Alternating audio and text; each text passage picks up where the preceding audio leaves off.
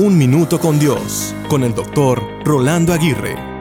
¿Qué desea tu corazón? ¿Cuáles son los anhelos y deseos más grandes por los que gime tu alma? Una sabia frase dice, un corazón agradecido ama lo que recibe, un corazón sabio ama lo que da. Nuestro corazón ama el dar y el recibir. Nuestro corazón ama al no esperar nada a cambio y al sacrificar mucho de nuestro ser.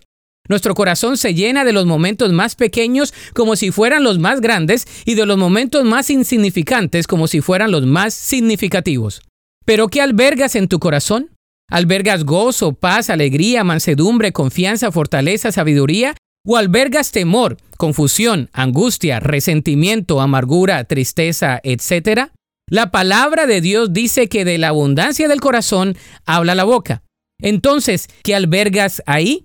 Un excelente consejo es adorar, alabar y deleitarnos en lo que Dios nos ha dado y esperar con fe lo que Él nos dará. Ora a Dios y pídele que te ayude a cultivar un corazón con deseos que vayan de acuerdo a su voluntad. Te aseguro que será de mucha bendición para tu vida. La Biblia dice en el Salmo 37:4, Deleítate en el Señor y Él te concederá los deseos de tu corazón. Para escuchar episodios anteriores, visita unminutocondios.org.